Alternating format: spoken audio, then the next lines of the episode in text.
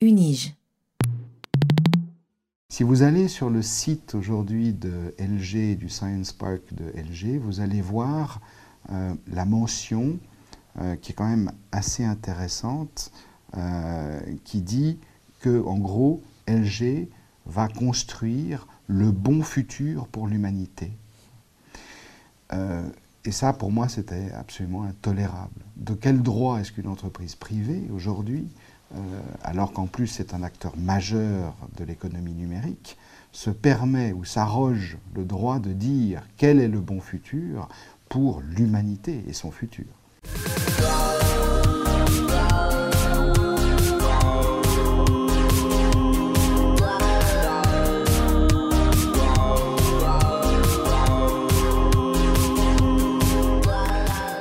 La technologie, au moins en principe, est censée être au service de l'humain. Notre capacité à en cerner les risques et les opportunités, donc à en débattre ouvertement, est essentielle à la construction d'une société numérique responsable et durable. La responsabilité numérique s'impose de plus en plus comme un enjeu essentiel de gouvernance tant au niveau politique qu'industriel et individuel. C'est donc à l'intersection de ces trois dimensions que s'inscrit aujourd'hui l'un des défis les plus importants de notre société. Pour parler de la responsabilité numérique, j'ai le plaisir de recevoir aujourd'hui Jean-Henri Morin, professeur à l'Institut de sciences des services informationnels de l'Université de Genève. Alors, Jean-Henri Morin, bonjour. Pourquoi devons-nous parler aujourd'hui de responsabilité numérique? Euh, Peut-être est-ce qu'on peut citer quelques exemples pour commencer de responsabilité ou d'irresponsabilité euh, numérique Bonjour. Merci. Euh, donc effectivement, la transition numérique est un enjeu aujourd'hui de, société qui va bien au-delà de la simple technicité de ses constituants. Euh, d'une part, et d'autre part, ce n'est ni une révolution euh, qui serait ponctuelle, euh, ni éventuellement une maladie de jeunesse qui va disparaître comme on pourrait avoir la varicelle. mais c'est bien un processus que nous devons apprivoiser pour pouvoir justement déterminer la société de l'information dans laquelle nous voulons vivre et en aucun cas subir un asservissement de la technologie une tendance aujourd'hui qui est de plus en plus courante de se servir de la technologie comme une solution, une forme de solutionnisme euh, technologique, comme le mentionnait euh, déjà il y a fort longtemps Evgeny Morozov. Donc dans ce contexte-là, je pense que c'est important de, de regarder peut-être quelques exemples, et j'en ai choisi, je pourrais passer probablement une journée entière à, à disserter et, à faire le bestiaire de ce, type de, situation. Mais j'en ai choisi euh, deux ou trois ici que j'aimerais mentionner qui sont, qui sont intéressantes. Euh, l'année dernière, j'ai eu la chance de donner une conférence à Séoul, en Corée du Sud, euh, dans, dans, le cadre d'un symposium Smart Living. Donc smart, c'est tout ce qui est smart, hein, tout est smart aujourd'hui, hein, de, de, votre brosse à dents jusqu'à votre frigo, en passant par euh, toute une série d'accessoires de la vie courante. la question qui se posait, donc effectivement j'ai fait un, discours sur cette question de la, la, responsabilité numérique.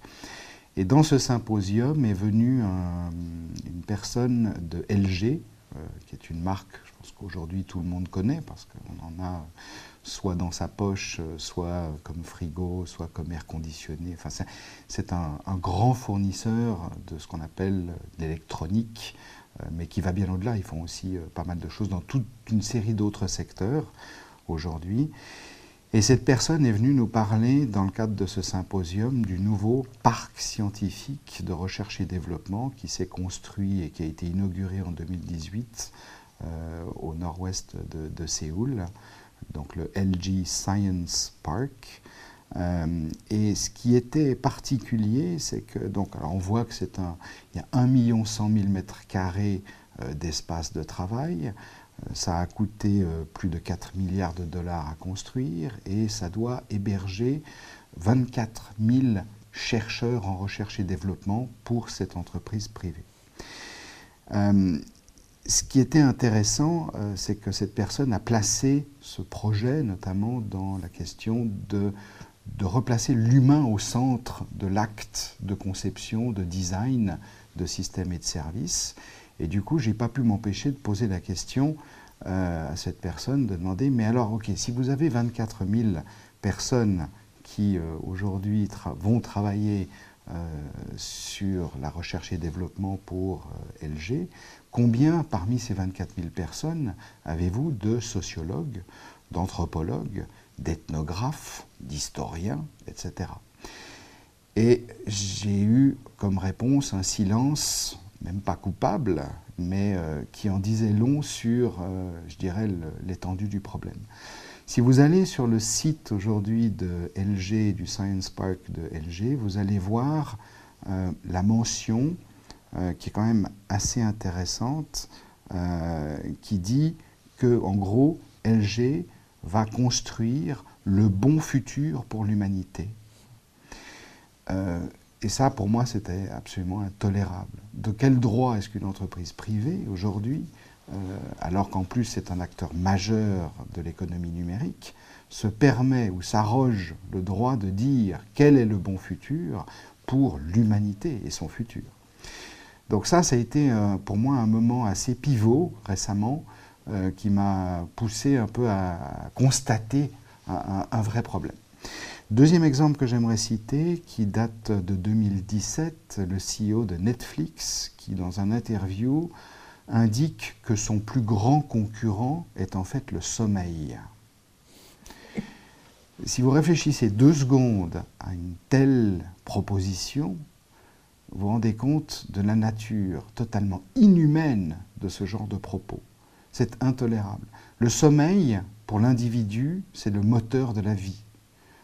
Comment est-ce qu'aujourd'hui, au nom de cette économie numérique, on peut oser des propos pareils? Donc en gros, ça voudrait dire que si cette personne trouvait le moyen de remplacer le sommeil par une forme de pilule du bonheur, en gros, ça lui ferait plus de parts de marché et d'audience de ces euh, séries et de ces films. Troisième exemple dont tout le monde, euh, effectivement, euh, a eu conscience et connaissance, c'est l'affaire Cambridge Analytica, qui est quand même emblématiquement un moment pivot aussi de la menace, quelque part, sur un instrument absolument fondamental de nos sociétés, qu'est la démocratie. Et les exemples sont foisons. Hein. Il n'y a pas que l'élection euh, américaine, il y a aussi euh, le Brexit. Enfin, il y a plein de situations dans lesquelles ces techniques de profilage et de manipulation ont été mises en œuvre, notamment à travers des réseaux sociaux et la, collecte de données, pour influencer euh, des résultats de, choses essentielles à la vie démocratique et donc à nos sociétés. Et c'est même à tel point qu'aujourd'hui, euh, on est dans, des logiques d'une forme de technicité. Hein. Quand on parle de manipulation euh, ou de captation d'attention, aujourd'hui, ce sont des, des, aspects qui sont enseignés dans les universités. Donc on, sait comment techniquement travailler la captation d'attention et le maintien de cette attention euh, dans des logiques, effectivement, pour retenir. La journée n'a que 24 heures. Donc l'économie de l'attention aujourd'hui est absolument phénoménalement importante pour ces entreprises du numérique. Voilà trois petits exemples, je pense, qui, qui plantent un peu le décor. On pourrait en citer bien d'autres. Trois petits exemples, pas si petits que ça, hein, un peu froid dans le dos pour, pour, pour, pour quelques-uns en tout cas. Euh, alors, vous avez publié un livre euh, aux éditions FIP qui s'intitule précisément La responsabilité numérique et il y a un, un petit sous-titre Restaurer la confiance à l'ère du numérique. Alors, maintenant qu'on a vu des exemples, de façon plus générale, c'est quoi la responsabilité numérique? Et la confiance en, qui ou en quoi Effectivement, ce, titre était un petit peu à l'époque précurseur, mais en fait il est intervenu en même temps qu'un moment pivot où la confiance a été rompue. 2013, c'est les révélations de Snowden, c'est le moment où on passe de l'angélisme numérique qui a prévalu pendant des années à la construction de, du monde des bisounours du numérique, hein, en gros. C'est euh, Facebook, Google, etc. Tout ça, c'était des gentils. Jusqu'au moment où on se rend compte, en fait, que ces entreprises ont des enjeux propres euh, vis-à-vis notamment des modèles économiques qu'ils exploitent. Euh, et là, on se retrouve dans une situation, quelque part, qui est compliquée. C'est-à-dire qu'on voit que la confiance n'est plus cadeau quelque part, elle n'est plus embarquée par elle-même dans l'existence même de ces, structures. Donc euh, à ce moment-là, euh, c'est pour, moi un moment où effectivement je réalise l'équilibre euh, de trois dimensions qui sont absolument fondamentales.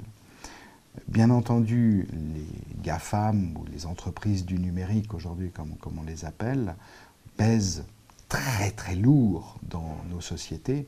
On les compare, on compare même leurs résultats financiers à ceux des États-nations.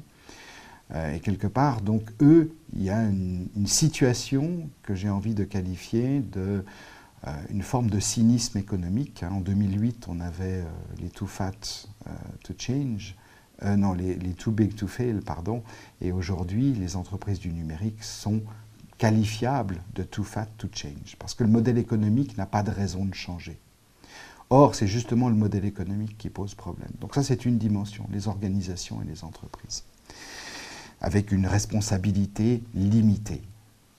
La deuxième dimension, c'est effectivement si cette responsabilité est limitée et qu'en gros on est dans un monde d'autorégulation, euh, et quand on voit que l'autorégulation ne fonctionne pas, il faut opposer à cette force une résistance, qui est une résistance quelque part qu'on va trouver dans des cadres normatifs, dans des lois, euh, dans, dans, des éléments de réglementation, qui vont être poussés par des politiques publiques et, dans des agendas numériques d'État-nation. Et ça, c'est la deuxième dimension, c'est les pouvoirs publics, les politiques publiques et les États qui doivent inscrire un cadre de développement à cette société numérique pour qu'il n'aille pas trop loin, comme on a pu le voir dans d'autres exemples, comme par exemple la finance qu'il a fallu à un moment donné réguler.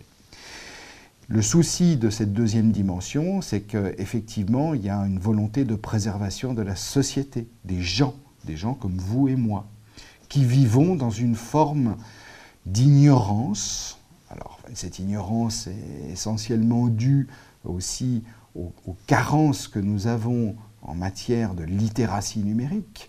Aujourd'hui, le numérique est un langage, c'est un territoire.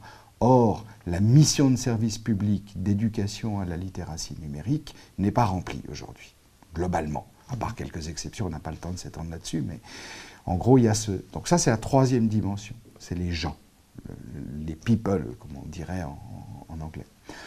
Et donc, la responsabilité numérique, c'est ça. Elle s'inscrit à la convergence de ces trois dimensions dont il faut trouver un bon équilibre. Alors, précisément, euh, qu'est-ce qu'on peut faire alors dans, cette situation-là? Donc aujourd'hui, on, est ici pour parler de votre travail. Donc concrètement, dans, les projets que vous avez menés, qu'est-ce que vous avez fait Avec quels résultats dans, bah, dans le sens que vous venez d'indiquer? Alors, j'ai commencé effectivement, euh, là aussi c'est une anecdote qui est intéressante. Euh, quand, quand, quand je suis arrivé à l'Université de Genève en 2010, c'est le moment où, par exemple, les préposés cantonaux à la protection des données ont été nommés à Genève. Euh, à cette époque-là, j'ai pris, pris la LIPAD, la loi sur la protection des données du canton de Genève. Je l'ai lu. Alors, je suis informaticien de formation, je ne suis pas juriste, mais je me dis que cette loi qui émerge en 2000, enfin, dont, les préposés émergent en 2010 devrait être accessible euh, à tout un chacun, euh, en tout cas pour sa compréhension. Je l'ai lu et j'ai trouvé ça incompréhensible. Alors je suis allé frapper à la porte des, préposés euh, fraîchement nommés, et puis je leur ai dit, écoutez, voilà, moi, j'ai un problème, je, suis à l'université, je suis professeur de système d'information, j'ai lu la loi, je trouve ça immangeable, est-ce qu'on ne peut pas faire quelque chose? Comme je travaille dans le domaine de l'innovation de systèmes et de services, je me dis il doit bien y avoir quelque chose qu'on peut faire. on a travaillé ensemble pendant une année avec une équipe interdisciplinaire dans, un, esprit de... On a utilisé des techniques de design thinking à l'époque qui n'étaient pas encore très populaires pour essayer de concevoir ensemble un service de sensibilisation à la protection des données et à la transparence. On a, réussi à intéresser aussi le préposé fédéral, qui aujourd'hui est impliqué toujours dans ce projet, donc dix ans plus tard, et qui est devenu un service de sensibilisation référencé par le préposé fédéral à la protection des données. Et donc on a conçu un service de sensibilisation qui s'appuie sur une approche de narration, du storytelling. Et en fait, c'est des petits scénarios que les gens comprennent bien, Donc c'est le service thinkdata.ch qui aujourd'hui en est à sa huitième année d'existence et qui rend bien des services à la fois aux PME, aux entreprises qui ont des questions ou même d'un point de vue de formation. Ça, c'est un exemple. Donc, au niveau des gens, donc sur cette dimension un peu de, la conscientisation, de l'accompagnement du côté éducatif et pédagogique pour les gens. Ensuite, il y a d'autres éléments qu'on peut, peut citer dans, dans, dans cet environnement-là. C'est aussi le rapport qu'on peut avoir en termes, je dirais, de, pédagogie et d'instruments de sensibilisation. Euh, notamment, on a, on a lancé il y a un an et demi à l'Université de Genève un, Fab Lab académique euh, dont l'objectif est d'essayer de replacer, c'est ce type d'approche qu'on a utilisé, mais dans, un, dans, une, dans une logique d'appropriation, de permettre l'appropriation aux gens de ce territoire du numérique, de ces instruments du digital, euh, dans l'innovation sociétale, de services, de systèmes, etc. Donc voilà. Ensuite, sur un deuxième volet, sur le volet politique, ce qu'on a essayé de faire, euh, alors là c'est là où je dirais j'ai eu le moins, le moins de succès, pour pas dire euh, cuisant, les élections fédérales de 2015, donc, où j'ai essayé de lancer un débat national sur le numérique, on, a, lancé une plateforme, c'était intéressant, on a essayé vraiment de stimuler euh, cette question du débat public, de l'enjeu de, l'agenda numérique d'un État-nation, euh, qui a eu euh, en fait, donc on a utilisé une plateforme, le succès de cette plateforme a été absolument ridicule, inutile de dire que personne n'en a jamais entendu parler. Du coup, en 2019, aux élections fédérales suivantes, je me suis dit, donc ça, ça n'a pas marché, il faut qu'on fasse quelque chose d'autre. Et dans le cadre du partenariat stratégique de l'Université de Genève avec l'Université de Zurich sur le numérique, on a travaillé avec le DSI notamment, euh, et puis la Bernard Faror-Schuller et SWICO. On s'est dit on pourrait faire quelque chose pour essayer d'inciter plus directement les candidats à l'Assemblée fédérale à prendre une position euh, en matière de transition numérique. Essayer d'évaluer quelque part un petit peu qu'est-ce qu'ils pensent, quels sont les, sur les enjeux aujourd'hui d'une transition numérique et d'un agenda numérique national, qu'est-ce qu'on peut faire. Donc on s'est mis avec le, système Smart Vote, que les gens connaissent bien en Suisse, qui est un, service qui permet aux gens de trouver un peu les candidats qui sont en affinité avec, euh, avec euh, leurs opinions euh, sur, des, sur une base de questionnaires. Et on a fait en fait un baromètre numérique. Ça a été très intéressant. Il y avait un questionnaire général de 20 questions qui a été posé à tout le monde. Et puis les gens, les candidats avaient la possibilité de répondre à un questionnaire plus détaillé. Et le problème qu'on a eu là, c'est que, alors on a eu un peu plus de succès, j'ai envie de dire, parce qu'on a quand même quelques résultats. On a notamment constaté que euh, les, partis plutôt euh, verts et socialistes avaient plus facilement tendance à répondre à ces questions, euh, à ces questionnaires, que d'autres partis. Ce qui a été un petit peu délicat, c'est que j'ai l'impression, je n'ai pas de preuve de ce que je dis, mais il semblerait que les partis politiques aient incité les candidats à ne pas répondre à ce questionnaire parce que c'est des sujets qui n'ont pas encore été vraiment traités en partie. Donc du coup, c'est un peu gênant si en fonction de l'élection, s'ils arrivaient avec des positions qui avaient été peut-être pas vraiment en accord avec, avec le parti. Donc ça, ça a été pour moi un petit peu le, projet en tant que tel de baromètre numérique, on, retrouve encore les résultats aujourd'hui sur Internet, est intéressant en soi. Moi, personnellement, il m'a déçu. Été un peu déçu et du reste aujourd'hui, on voit toujours que quelque part la question numérique, même si elle est elle est là au, niveau des, chambres ou au niveau de, l'exécutif avec euh, des actions, un certain nombre de choses, ça reste quand même quelque chose, une responsabilité au niveau de l'État qui n'est pas incarnée. Nous n'avons toujours pas de ministre du numérique au niveau fédéral. On a certes un agenda, mais qui, est un peu pauvre par rapport à l'enjeu que représente. Euh, voilà, il, nous faudrait un conseiller fédéral euh, du numérique, il nous faudrait un secrétaire d'État, enfin, il faudrait qu'il y ait vraiment une, véritable politique euh, numérique au niveau national forte. Euh, le canton de Genève a fait un bel effort en la matière. On a aussi contribué et collaboré à cet effort de l'agenda euh, numérique du canton de Genève, qui a été un projet en fait crowdsourcé, donc où en fait la, population a pu participer à l'élaboration, et ceci a été fait notamment avec euh, le Genève Lab de l'État de Genève. Donc ça c'est aussi un, résultat qui est très intéressant. Toujours dans cette veine et cette dimension un peu, euh, des politiques publiques et puis des cadres, il y, a en ce moment un, mouvement qui, en Suisse qui essaye, on le voit notamment dans la constituante du canton du Valais par exemple, qui, essaye d'intégrer la question de l'intégrité numérique dans la constitution euh, valaisanne. Mais ça, il y a en fait euh, des personnes comme Alexis Roussel euh, en Suisse qui sont actives depuis maintenant un certain nombre d'années sur cet enjeu d'intégrer l'intégrité numérique au niveau constitutionnel, euh, à côté et au même titre que l'intégrité euh, physique et psychique. Et ça, c'est quelque chose de très intéressant aussi, c'est quelque chose qu'il faut, à mon avis, poursuivre. Je pense que le terrain aujourd'hui est mûr pour débattre de cette question pour voir si on, effectivement on arrive à quelque chose. Et là, je pense que donc il y a un site qui s'appelle vienumérique.ch euh, il n'y a pas grand-chose encore dessus, mais c'est vrai que c'est quelque chose que personnellement je soutiens euh, fortement parce que c'est un enjeu dans cette dimension un peu des politiques publiques et des cadres. Donc ça, c'est la deuxième dimension. La troisième dimension, c'est la dimension des organisations où cette fois-ci, euh, on a essayé de construire, et en fait, on a construit, on est en train de construire en ce moment, euh, un indice de responsabilité numérique. Alors, on a eu euh, la chance de pouvoir collaborer avec la fondation Ethos en Suisse, qui est connue et qui sert en fait aussi de conseil en matière d'investissement pour les fonds de pension publics. Euh, donc c'est un certain nombre, enfin c'est les entreprises les plus cotées euh, sur les marchés publics euh, en Suisse, qui sont évaluées sous l'angle de la responsabilité sociale.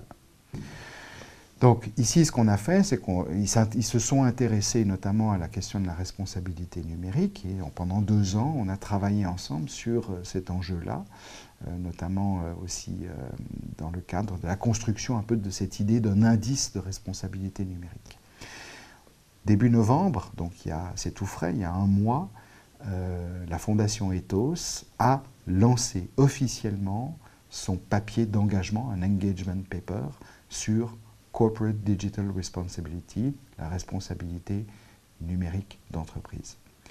Et là, on a sept dimensions euh, qui, sont en fait représentent des, des enjeux de la transition numérique dans une logique de responsabilité numérique pour les organisations euh, qui vont être posées à ces, questions vont être posées aux organisations. Donc ça, c'est un, un, beau succès, ça a été validé à l'Assemblée générale d'Ethos de, de, et donc va commencer bientôt, euh, je crois même ça a déjà commencé, euh, les premiers entretiens avec les, entreprises qui sont cotées en Suisse sur dans, les, bourses suisses ou étrangères du reste, pour arriver à avoir des résultats sur cet engagement, quelque part, de la responsabilité numérique de ces organisations. Alors, on voit là déjà quelques pistes, mais euh, de manière plus, générale, en fait, toutes ces questions concernant les technologies numériques et la responsabilité numérique sont extrêmement jeunes, euh, et surtout dans, l'esprit de tout un chacun, toute une chacune. Ça arrive seulement maintenant, hein, dans nos consciences, comme une véritable préoccupation. Euh, parlez-nous d'avenir un peu. Qu'est-ce qui, peut, qu'est-ce qui, qu'est-ce qui va se passer, euh, ou qu'est-ce qui devrait se passer, ou qu'est-ce qui pourrait se passer comme prochaines étapes dans, dans, l'évolution de toute cette problématique et dans votre travail? La question m'enchante parce que je suis un, un, affreux optimiste et je pense que je ne ferais pas le métier que je fais si je n'avais pas cet optimisme-là. Je, dis souvent, euh, je crois que la question du sursaut, il, faut un sursaut. Je ne sais pas quand il se passera. À chaque fois qu'il se passe une situation comme celle que j'évoquais au début de cet entretien, euh, je me dis ah enfin on va avoir le sursaut et en fait il ne vient pas. C'est un peu frustrant, mais je pense qu'il faut continuer, il faut continuer l'effort envers et contre tout, parce que cet asservissement n'est pas, pas tolérable. En tout cas, c'est pas la société de l'information dans laquelle moi j'ai envie de vivre et c'est pas celle que j'ai envie de laisser aux générations futures. Donc, pour regarder l'avenir, donc on va poursuivre l'effort. On va continuer, je dirais un petit peu sur ces, ces, pistes et ces trois dimensions. Euh, donc typiquement au niveau de, ben, du dernier projet que je mentionnais avec euh, notamment la, fondation Ethos, on travaille aussi euh, là avec, avec Ethics Lab, Johan Rochelle aussi, qui, sur la construction d'un service en auto-évaluation à destination des petites structures, des PME. Euh, où en gros l'idée c'est de permettre en fait à une PME de faire son auto-évaluation toute seule dans son coin à travers un certain nombre de critères et de questions pour mesurer son degré de maturité en matière de transition technologique. Et il y a une foule de questions qui sont importantes où il faut attirer l'attention des entreprises sur les opportunités et sur les risques et leur, permettre de se positionner sur un niveau de maturité et puis éventuellement de les accompagner sur la progression de cette transition numérique au niveau de cette maturité. Donc voilà, ça c'est quelque chose sur lequel on travaille. J'ai des étudiants de, master qui sont aussi qui travaillent sur, euh, sur, le, sur le projet. Et donc euh, voilà, je pense qu'on devrait arriver euh, début d'année prochaine à un premier prototype montrable et, testable auprès des premières entreprises. Euh, au niveau du travail avec la Fondation Ethos, euh, comme je dirais, j'ai envie de dire, le mouvement maintenant est lancé, il ne nous appartient plus, il rentre dans le monde des corporates, entre euh, Ethos et les corporates, j'ai envie de lancer un projet qui serait un projet interdisciplinaire d'étude et d'évaluation de l'impact de ce travail-là. On pourrait voilà, travailler ça sous l'angle de la gouvernance et du risque. On peut le travailler sous l'angle de la sociologie des organisations. On pourrait le travailler aussi euh, sous l'angle des mécanismes techniques qui sont mis en œuvre euh, autour, de, autour de, ces questions-là. Donc ça, c'est quelque chose que je vais commencer en début d'année euh, prochaine à monter dans une logique interdisciplinaire avec des collègues ici et dans d'autres universités. Sur le volet, je dirais, plus euh, pédagogique et, sociétal, là, on va poursuivre les efforts qu'on a entrepris au niveau euh, du FACLab, donc ce Fab Lab académique euh, à l'Université de Genève, qui est aujourd'hui à Batel.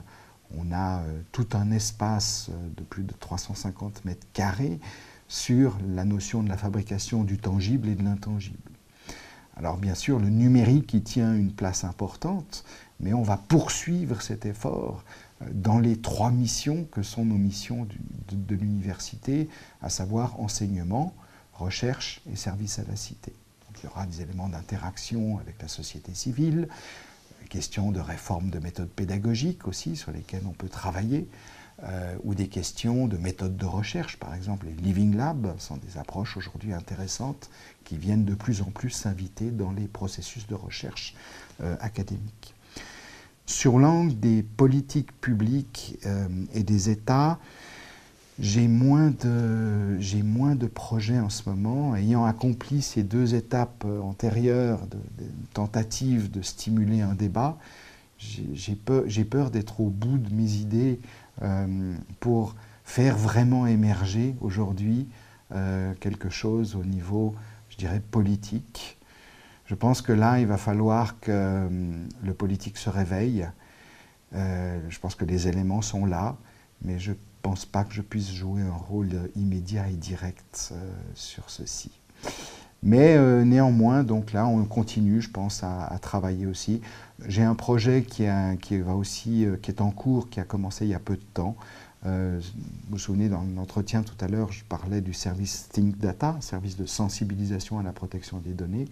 En fait, la coquille de ce service, aujourd'hui, on, l'a généralisé pour la sensibilisation par le biais de storytelling. Donc c'est un service qui s'appelle Think Story. N'importe qui peut s'en emparer pour sensibiliser sur n'importe quoi, n'importe quel sujet. Euh, et là, on a démarré un petit projet avec euh, l'UNESCO et Sciences Po Paris et aussi l'Université de Genève pour un service similaire, mais pour la sensibilisation aux enjeux éthiques et sociaux de l'intelligence artificielle. Et donc ça, c'est quelque chose qui va voir le jour en tout début d'année prochaine, début 2021. On travaille justement en ce moment sur ce projet-là. Merci beaucoup. On se, réjouit de voir tous ces résultats. Euh, ça nous évitera peut-être de finir comme dans Terminator avec l'intelligence artificielle ou autre. Euh, je rappelle le titre de, de, votre ouvrage, La responsabilité numérique, restaurer la confiance à l'ère du numérique. Je vous remercie beaucoup pour cet entretien et je vous souhaite une bonne journée. Merci à vous. Bye.